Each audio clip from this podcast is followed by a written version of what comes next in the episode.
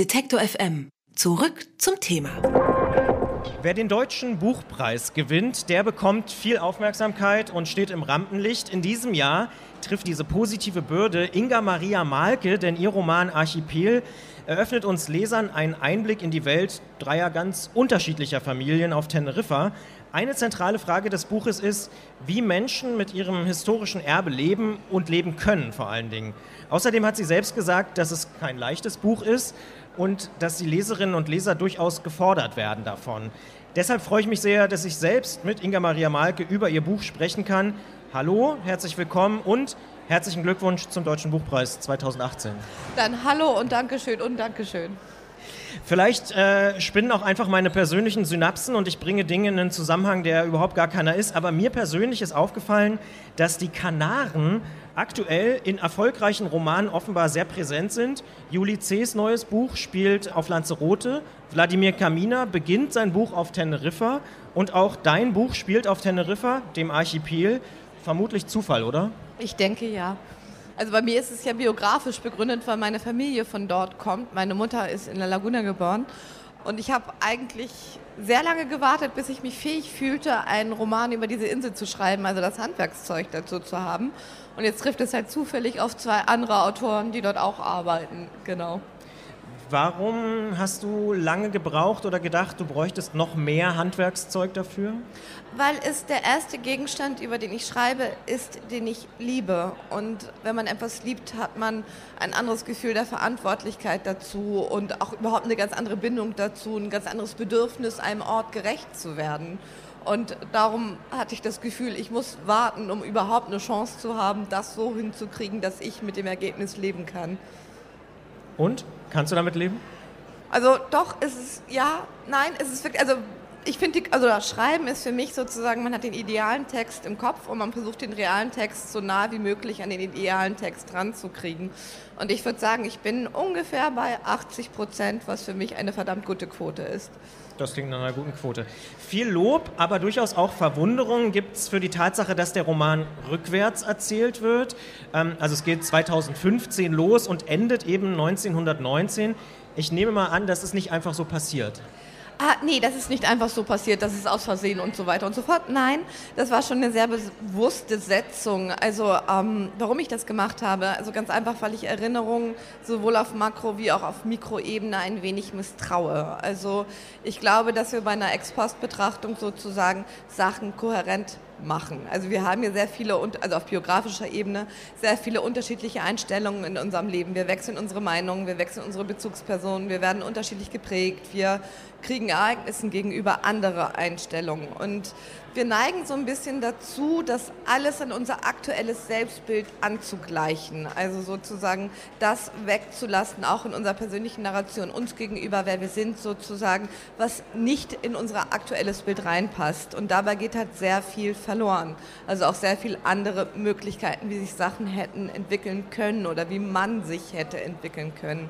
Und ähm, rückwärts zu erzählen war halt sozusagen ein Versuch, diese Kohärenzmachung wieder aufzuheben, also die, ja, die Bruchkanten wieder freizulegen und wieder ja, sichtbar zu machen. Mhm.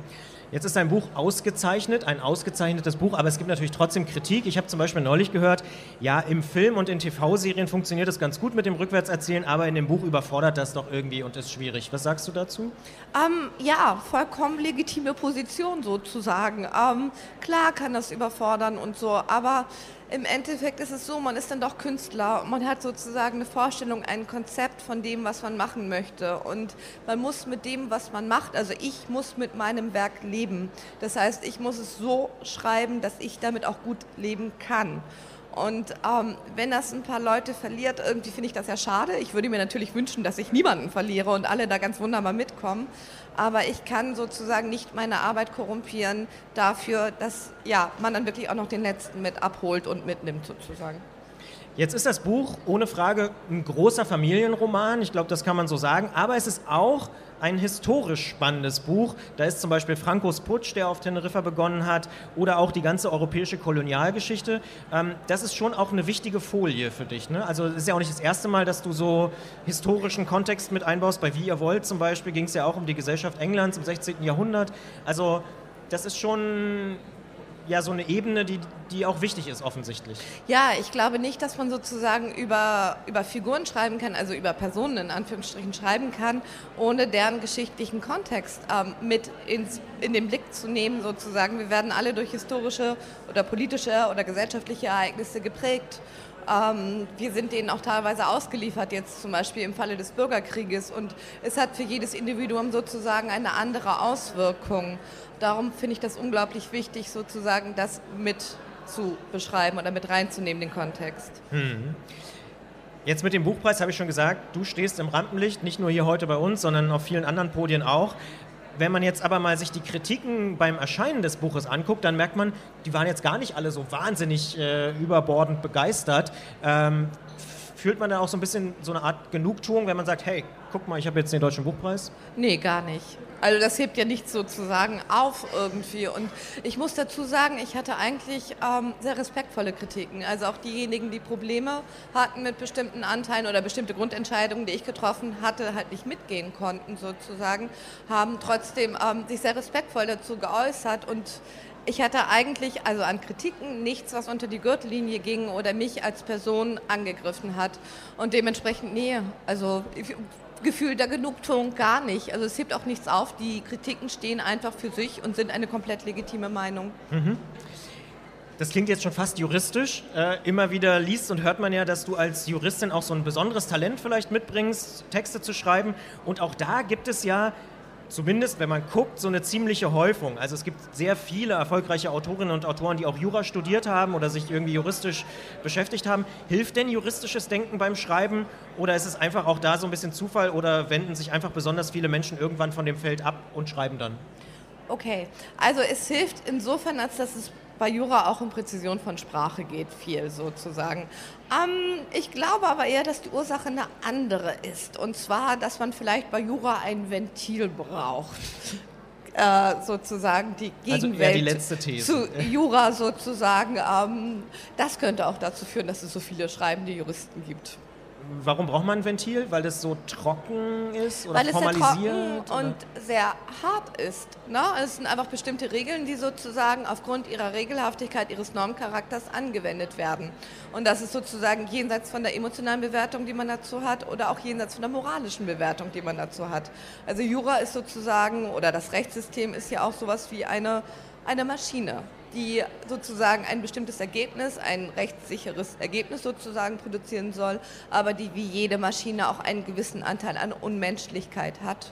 Und ich glaube, da ist Schreiben vielleicht ein Ventil. Mhm. Jetzt hat der Preis für dein Buch vielleicht ja auch eine Wirkung über das Buch hinaus, wenn man so will. Da ist zum Beispiel dein Wort vom Joghurt und dem Rowold-Streit.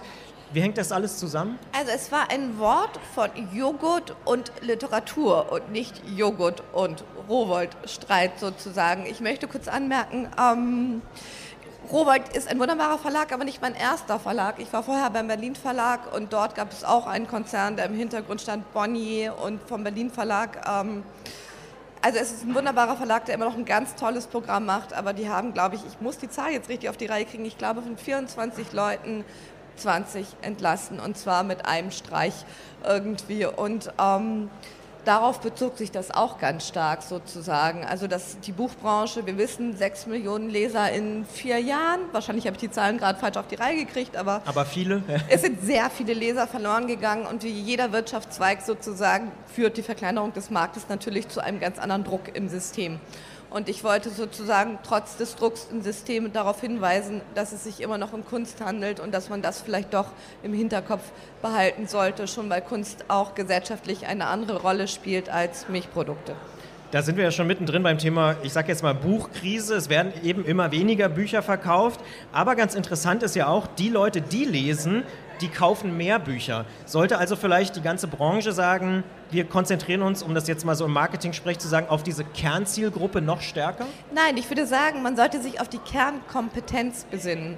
Also sozusagen die, oder das das Ding ist ja sozusagen, dass so ein Gefühl da ist, wir müssen Netflix Konkurrenz machen.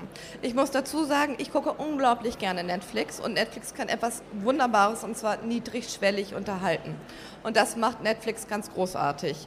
Und ich glaube nicht, dass es sinnvoll ist, sozusagen, versuchen, noch niedrigschwelligere Literatur zu schaffen und noch unterhaltendere Literatur zu schaffen, denn sorry, Netflix kann das besser.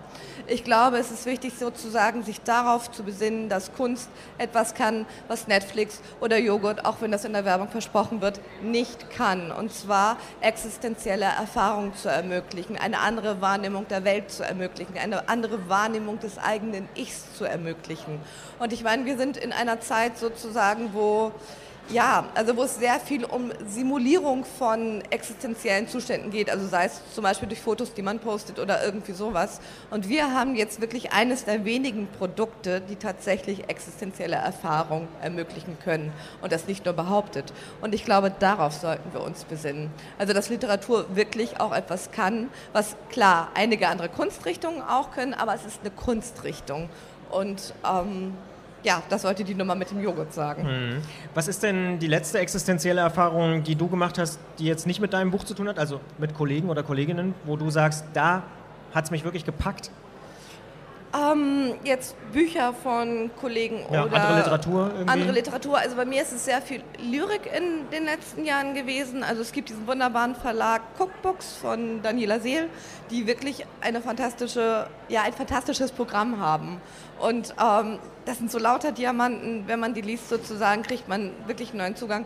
Zum Beispiel sehr interessant finde ich von Björn Kulik den Lyrikwand, der in Melia entstanden ist. Und mir fällt natürlich der Titel jetzt gerade nicht ein. Kann sogar sein, dass der einfach Melia heißt irgendwie. Aber das der, kriegt man ja raus. Ja, der ist zum Beispiel wunderbar irgendwie. Und auch sonst, also es gibt unglaublich tolle Romane, die in den letzten Jahren erschienen sind. Dann sage ich vielen Dank, Inga Maria Malke, für das Gespräch. Das Buch Archipel ist bei Rowold erschienen, kostet 20 Euro und ich wünsche noch eine schöne Messe. Vielen Dank, ebenso. Alle Beiträge, Reportagen und Interviews können Sie jederzeit nachhören im Netz auf detektor.fm.